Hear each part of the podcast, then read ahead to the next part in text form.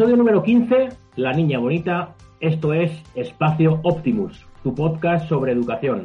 Comenzamos andadura en nuevo año, el segundo año de nuestra era en esto del podcast. Seguimos con la ilusión de trasladarte contenidos de calidad y de tu interés. Nuevo año que trae nuevo formato. Creemos importante dar protagonismo a una persona en cada episodio y para ello nos centramos a partir de ahora en una entrevista. Bueno, más bien en una conversación. Hoy nos visita Ana Cerrato, con la que hablaremos sobre la vida en general sobre, y sobre cómo el cerebro influye en nuestra vida cotidiana en particular. Bienvenido, bienvenida. Recuerda que estamos en optimuseducación.es y que incluso puedes contactar a través del teléfono llamando al 605 036 910 678 7091 24. Optimus Educación. Construimos el futuro desde el presente.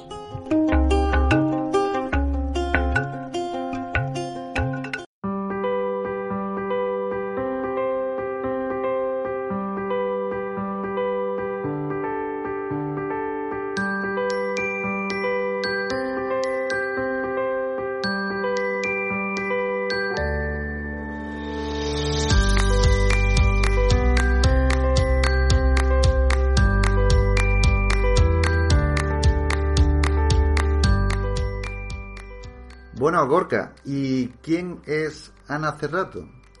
Entre otras formas, Ana se define como una persona de mente inquieta, a la que le gusta aprender para vivir y vivir para aprender. Comenzó sus primeros pasos profesionalmente como maestra, tanto por vocación como convicción, así se define ella, y a lo largo de su vida ha ido incorporando en su haber la psicopedagogía, el coaching educativo, la inteligencia emocional y ha desembocado en las neurociencias, en donde ha descubierto un mundo para compartir. Hoy día, aúna su bagaje experiencial y profesional para crear lo que ella llama un neuroespacio, donde o desde donde puede brindar herramientas tanto a los jóvenes como a los adultos para potenciarse como personas y alcanzar así sus objetivos. Bienvenida, Ana. Muchas gracias a vosotros. Ana, que nos habla desde Bruselas, desde la capital de, la Unión Europea. Pues sí, aquí estamos bajo la nube, que es muy característica, sobre el cielo gris, pero es solamente el cielo, porque luego nuestro espíritu es, eh, es de compartir y es muy positivo. Bueno, ya hablaremos un poquito de eso, porque son cuestiones que pones en valor eh, tú continuamente, ¿no? El, hecho de, la mezcla y, de la interculturalidad que se da en, Bélgica. Bueno, queríamos empezar eh, poniendo énfasis en lo que serían las eh, habilidades blandas en los niños y en los jóvenes. Nosotros lo fomentamos mucho en, Optimus Educación a través de la robótica educativa. resolución de problemas, gestión de la frustración, aprender a través del ensayo y error, son obviamente uno de los pilares que, tiene Optimus Educación. ¿Recuerdas alguna experiencia tú siendo pequeña donde tuvieras que poner en práctica alguna de estas habilidades? Bueno, la de la resolución de conflictos, eh, te puedo decir que casi por naturaleza. Yo me, recuerdo muy pequeña eh, como, como, líder un poco natural de mis, de mis grupos de amigas y de tal. O sea, cuando, incluso cuando había que decidir a qué jugar, yo nunca he sido una persona de imponer ni muy autoritaria, pero es verdad que mi opinión se, se valoraba, o no sé por qué los demás me hacían caso. Y de la misma manera, cuando había algún conflicto, eso me ha pasado también mucho de adolescente, cuando había algún conflicto, mis amigos venían a, a preguntar, oye, ¿tú qué piensas? ¿Tú qué tal? Y entonces era una opinión como que contaba. Yo no he sido autoritaria, pero he sido, de verdad, me recuerdo como una persona muy asertiva o que habla como con mucha seguridad. Eso siempre me lo han dicho. Entonces, mm, aunque mis argumentos fueran más o menos válidos, solamente la manera de exponerlos, yo creo que, ganaban validez o que o los demás al menos eh, le daban como esa parte de, seguridad y, de respeto. Entonces, yo no he tenido muchos problemas, no he, no he intervenido directamente en muchos problemas así personales, pero He estado en ambientes conflictivos en donde me he sabido mantener a flote entre un bando y otro, gestionando la convivencia con unos y con otros. Eso sí que, sí que lo recuerdo. ¿Y, cuál es el equilibrio que tiene que haber entre la comunicación verbal y la no verbal, por ejemplo? Pues mira, yo creo que en la comunicación verbal hay que ser muy respetuoso, tanto con las personas con las que te sientes más afines como con las otras. Tú en un conflicto siempre sientes que uno tiene más la razón o que otro tiene más la razón, pero es muy importante el, no manifestarlo, el tener el mismo respeto verbal y, verbal y gestualmente, el no mostrar desprecio, el no mostrar rechazo en la mirada, en tu postura ante, ante un grupo o ante otro. Y eso me ha servido también mucho en el coaching. ¿eh? las primeras veces que, que, hice coaching con los alumnos, a ti te está contando un adolescente que le resulta muy difícil aprobar un examen o que no sabe que quiere estudiar en la universidad y tú estás viendo claro, nene, si no te sientas a estudiar 50 horas seguidas no vas a aprobar ese examen. Pero tú no puedes mostrar jamás o expresar un juicio así tan claro, ni con la voz, ni con tu mirada, ni con tu cuerpo. La manera de ganarte la confianza de otros y de ser mediador y de ayudar a otros es realmente escuchar sin juicio, sin manifestar juicio. Todo el mundo lo tenemos, pero sin manifestar un juicio, ni en tu tono de voz, ni en tus gestos y sobre todo en la mirada, porque la mirada es una cosa eh, como muy llamativa. Tú puedes estar diciendo una cosa con palabras, pero con la mirada puedes estar diciendo otra. Fijaos ahora en la época de las mascarillas y mis alumnos, por ejemplo, saben muy bien si yo me estoy riendo o si estoy seria porque la situación es de, es, complicada o hay que resolver algo. ¿Y, qué diferencia hay entre la infancia que, viviste tú, que hemos vivido, somos más o menos de la misma, de la misma generación? Eh, dicen que no se debe preguntar a una mujer la edad, pero... yo, estoy, tengo una, una, edad este año muy redonda, o sea que yo siempre digo que voy a vivir hasta los 100 y estoy en la mitad de la vida, o sea, me queda todavía por hacer más de la mitad. ¿Y qué hay de aquella infancia que tú ves que queda todavía en la infancia de los jóvenes niños y, adolescentes que, con los que trabajas ahora? Mira, yo recuerdo mi infancia, eso lo he escrito en muchos sitios, recuerdo mi infancia como una infancia muy dulce. Yo, eh, eh, cuando era muy pequeña, vivía en pueblos muy chiquititos de Extremadura, ¿eh? porque mi padre trabajaba, tal, tal, era maestro, trabajaba en pueblos pequeños, tal. Mis abuelos vivían en un pueblo pequeño, tal. Y yo recuerdo mi infancia dulcemente, muy dulce, porque recuerdo que nos sentíamos niñas, en mi casa somos tres, tres, hermanas, ¿no? Tres niñas, y nos sentíamos niñas muy queridas, muy arropadas en la familia. Mis padres estuvieron pendientes de nosotros en todos los sentidos, en el afectivo, en nuestras actividades de fuera, en el ámbito escolar. O sea, teníamos una. Y luego mm. recibíamos el, el cariño, además de la de la familia más larga. Nosotros llegábamos a casa de mis abuelos y éramos las reinas. O sea, tú sentías que todo el mundo te estaba esperando, que, se contaba con nosotros, aunque vivíamos lejos para todo. Entonces, era fue una infancia muy feliz y muy dulce, de seguridad afectiva total. Eh, en mis hijos, por ejemplo, que ya son nuestra generación intermedia, sus profesoras también me lo han dicho muchas veces. Es que con estos niños da gusto estar, da gusto hablar porque son niños muy equilibrados, que no tenían demasiado genio, que no se metían en demasiados conflictos, que eran capaces de asumir una crítica o si les tenía que llamar la atención por algo. O sea, como muy equilibrados, que toleraban la frustración, que, pero a la vez alegres. Y sin embargo, por ejemplo, yo veo en, mis nuevos alumnos, eh, sobre todo de, Bruselas, que es una generación mucho más protegida.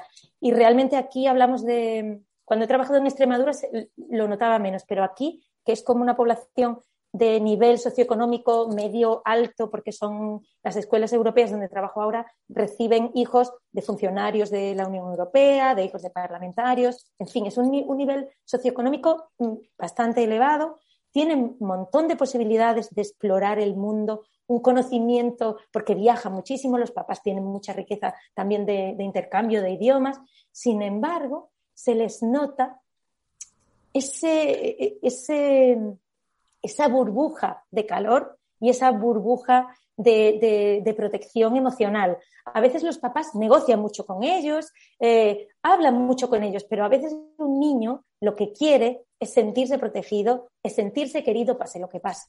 ¿vale? Entonces, esa, yo, yo lo noto mucho desde mi infancia, un paso más a la de mis hijos y desde luego a, la nueva generación que viene ahora.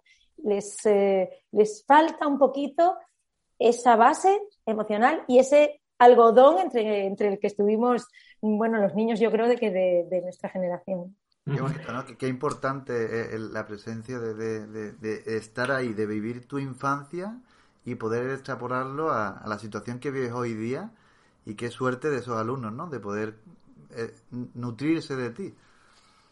Bueno, a ver, yo tengo mucha suerte también porque eh, para mí ha sido un cambio. Yo venía de trabajar en, Extremadura, en pueblos pequeños, después en ciudades más grandes, después en formación del profesorado. Quiero decir, he ido un poco evolucionando, pero este ambiente es riquísimo. Eh, o sea, lo que yo te digo de los alumnos, bueno, es una desventaja que viven por estar donde están, pero es un ambiente educativo de lo más, eh, o sea, como nunca podríamos soñar. Son ambientes multiculturales, multilingües. En cada una de nuestras escuelas hay ocho o nueve secciones lingüísticas, con lo cual los niños se relacionan con, población y con amigos de sus edades, pero de nueve o diez países. Entonces es comprender otras culturas, no juzgar, no, tener un prejuicio de antemano, eh, comunicarse a la vez en varias lenguas. Eh, en fin, tienen una riqueza que más quisiéramos eh, muchos haberlo tenido cuando éramos pequeños.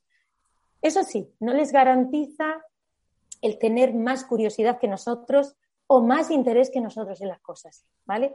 Y ya sabéis que el interés y la motivación es el, gancho al aprendizaje, es el escalón previo a, aprender. Oye, Ana, muy interesante todo lo que estás planteando y estás, y estás soltando, eh, bueno, eh, esa relación que tienes con, alumnos y con alumnas eh, en Bruselas, ¿no? Sí que nos gustaría saber si recuerdas, si tienes un recuerdo especial de alguno de, alguno de ellos, alguien que, algún alumno, alguna alumna que te haya impactado especialmente y, por qué ese impacto. Bueno, yo los tengo, los tengo muy buenos, muy, muy ricos, porque yo empecé a trabajar en educación infantil. Entonces, cuando tú trabajas en educación infantil, eres como la mamá de todos ellos. Entonces, en los pequeños, yo me acuerdo que tenía un, niño que se llamaba Carlos, eh, esto todavía en, en, Extremadura, de mis años, de mis primeros años de profesión. Y entonces, cuando ellos llegan, bueno, tú ya sales con tu babi puesto, tu sonrisa en la boca, ya te hayas pasado ya no hayas dormido o ya te haya pasado lo que te haya pasado el día anterior. Pero tú llegas al cole y para recibir a niños de 4 y de 5 años y de 3, directamente es eh, igual que te pones el babi y te pones la sonrisa. Entonces eh, ellos van entrando y siempre hay un gesto de, amabilidad o de cariño cuando mm. entras. ¡Ay, qué guapo vienes! ¿Cómo te ha pasado? ¿Qué, te ha pasado ayer? ¿Qué traes hoy? ¿Ese jersey es nuevo? Cualquier cosa.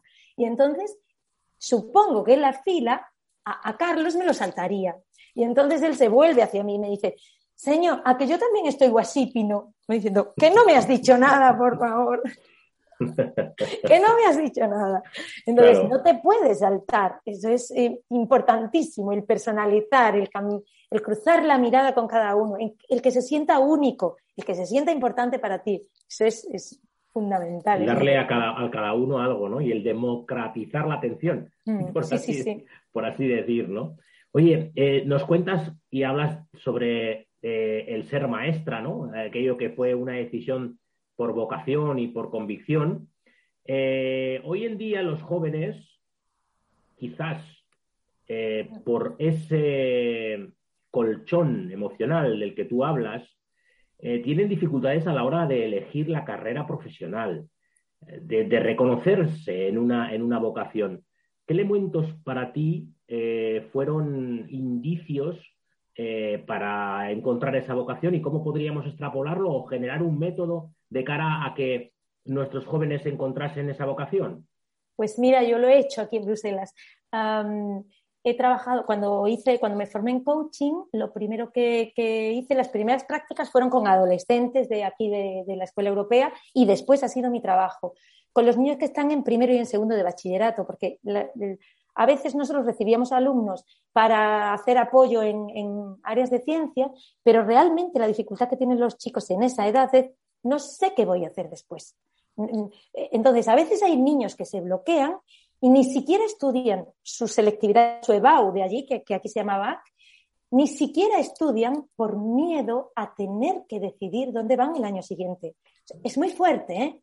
O sea, no es voy a, voy a probar el curso, voy a sacar mis buenas notas y luego decido, sino no, no, no, no, no, porque si tengo que salir de mi casa, de mi burbuja de seguridad y me tengo que ir, prefiero no estudiar para no tener la obligación de decidir. Es muy, es, es muy fuerte. Entonces, cuando trabajo coaching con, con los adolescentes, hay una cosa que es eh, como visualizarse en el futuro. Antes de colocarlos en la situación presente de decidir, yo les hago imaginar. Imagina a 10 años y ahora tienes 17 cuando tengas 27. ¿Cómo te gustaría verte? Entonces, ellos no saben definir una carrera, pero sí saben definir, me gustaría trabajar con personas o no. Me gustaría un trabajo de despacho, tranquilo, sin exposición al público. Me gustaría un trabajo donde viaje o no. Me gustaría sentirme independiente o vivir independiente, me gustaría vivir con pareja o no, me gustaría tener mascota o no. Entonces, esas cosas sí son capaces de, visualizarlas, son capaces de imaginarse a largo plazo. Entonces, es un camino como retroactivo. Vale, si en, 10, años a ti te gustaría tener esa situación, ¿qué tendrías que estar haciendo dos años antes? Ah, pues si yo quiero tener dinero para viajar y para sentirme independiente, tendría que haber estudiado una carrera de no sé dónde. Vale, ¿qué tipo de carrera te habría dado acceso a ese estatus laboral antes de, para llegar a ese tipo de carrera, ¿qué tendría que pasar en tu bachillerato? Y así, o sea, es un paso como regresivo.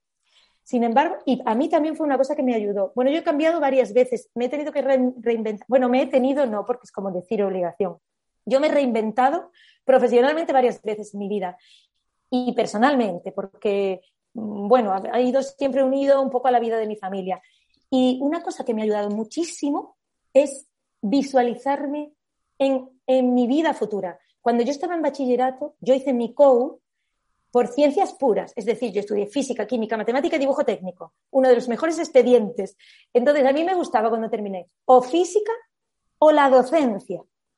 Y toda la orientación vocacional que me hicieron fue decir, bueno, tú con tus notas y tu perfil a una ingeniería. Y yo decía, sí, si yo voy a ir a hacer una ingeniería y voy a probar, pero es que no me gusta trabajar en ese ambiente.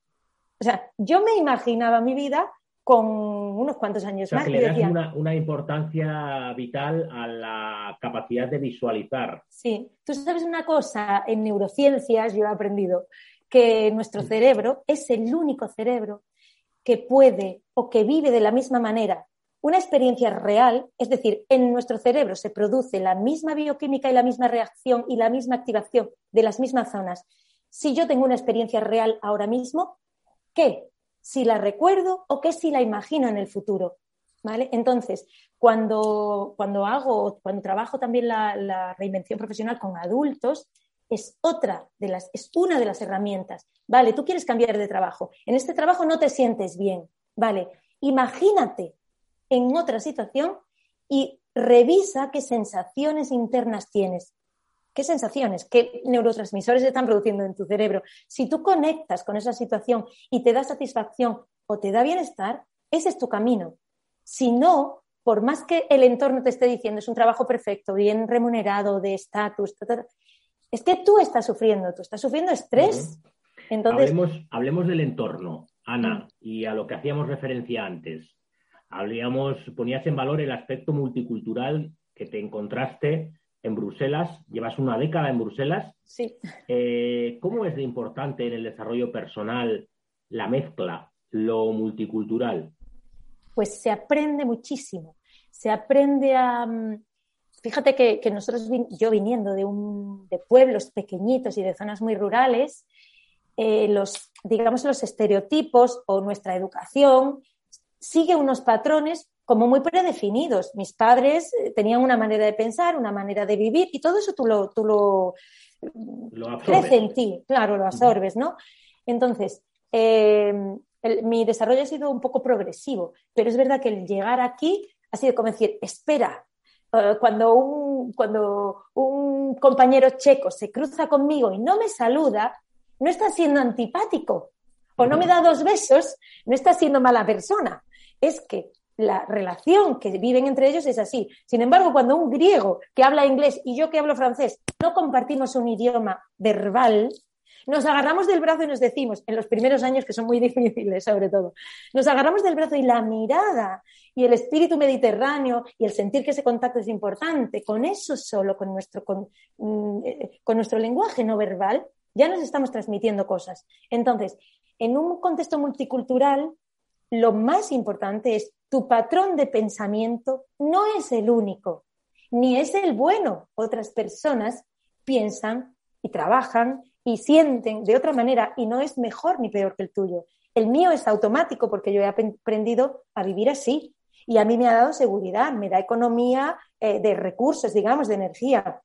Pero aquí se aprende a ser muy diplomático, se aprende a no juzgar, se aprende a, participar un poco más desde la calma. Eh, en fin, es una enseñanza de vida bastante, bastante interesante. Qué bueno.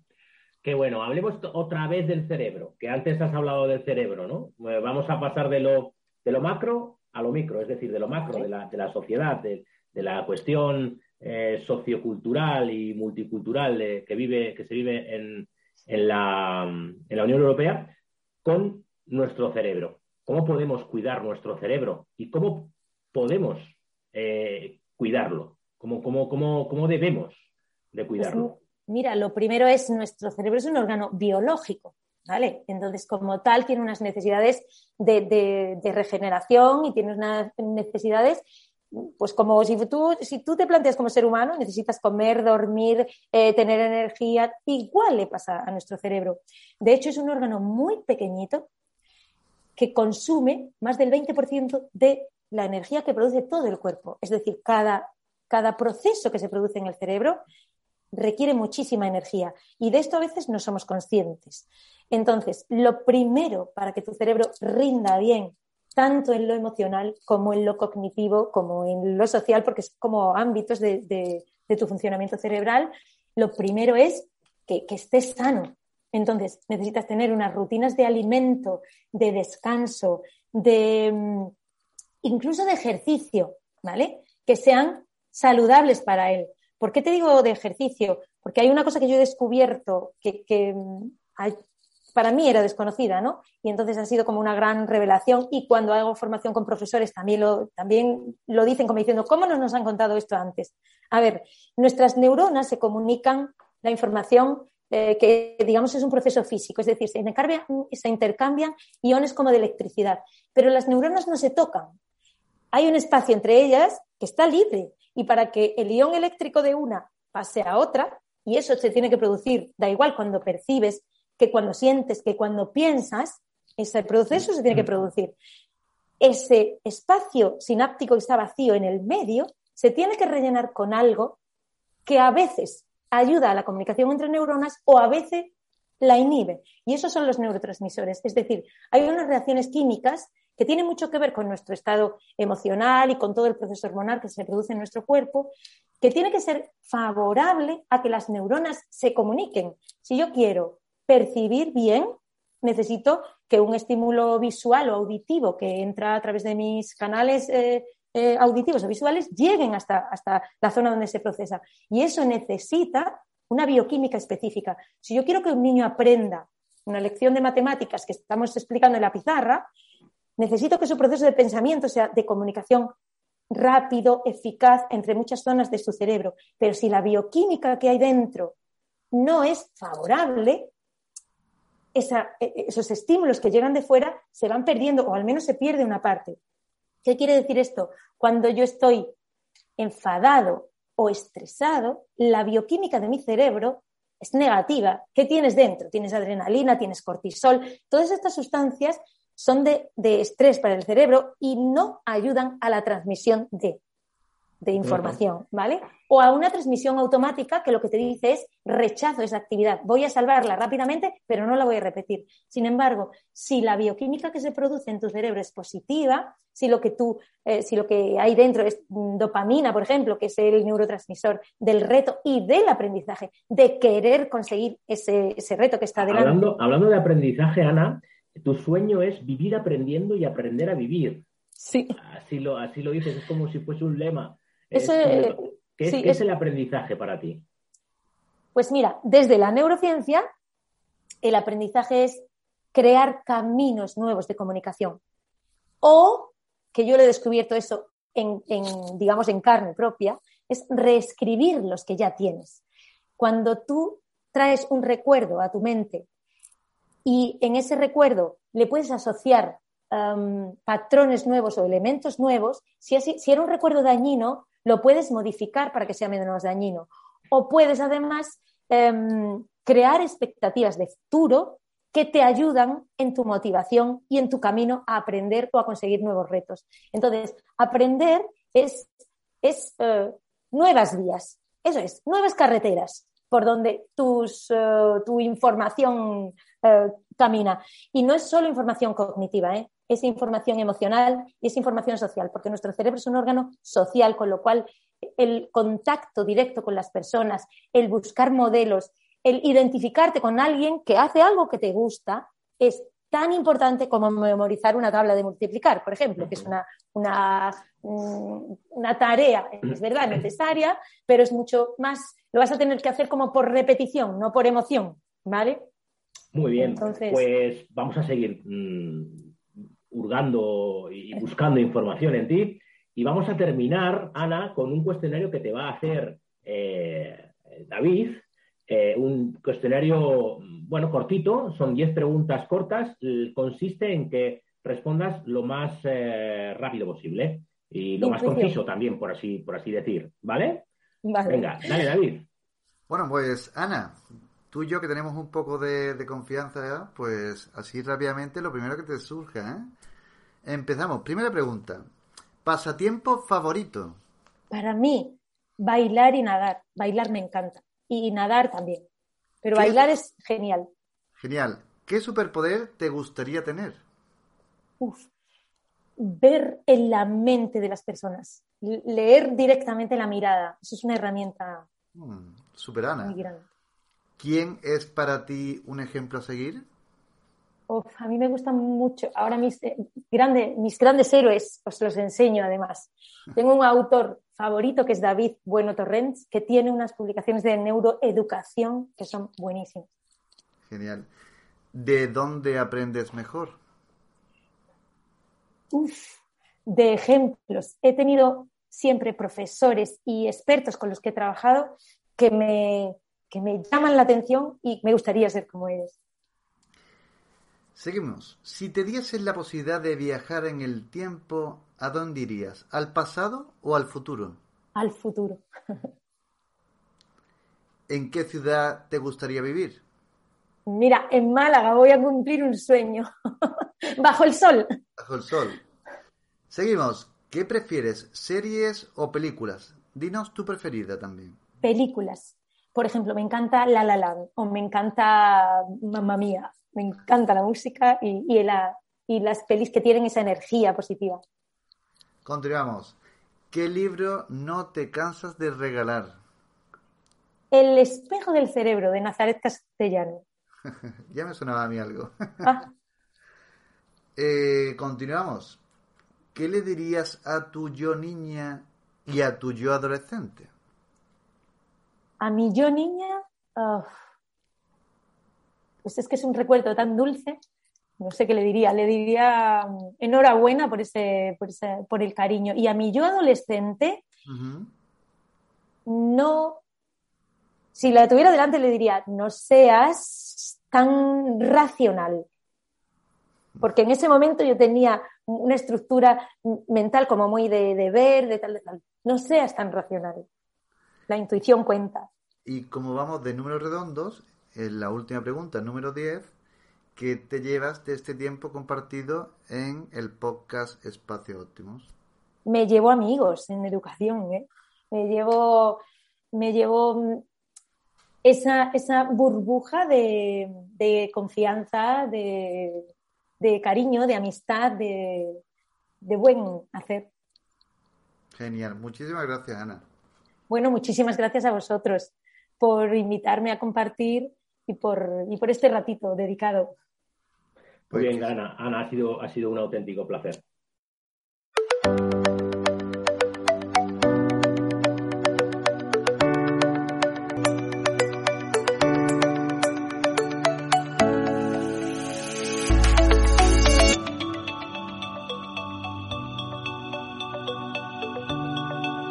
Hasta aquí el episodio número 15 de Espacio Optimus. Esperamos haberte aportado reflexiones sobre el mundo de la educación. Tus comentarios sabes que nos ayudan a mejorar y nos puedes encontrar en optimuseducación.es. Hasta la próxima.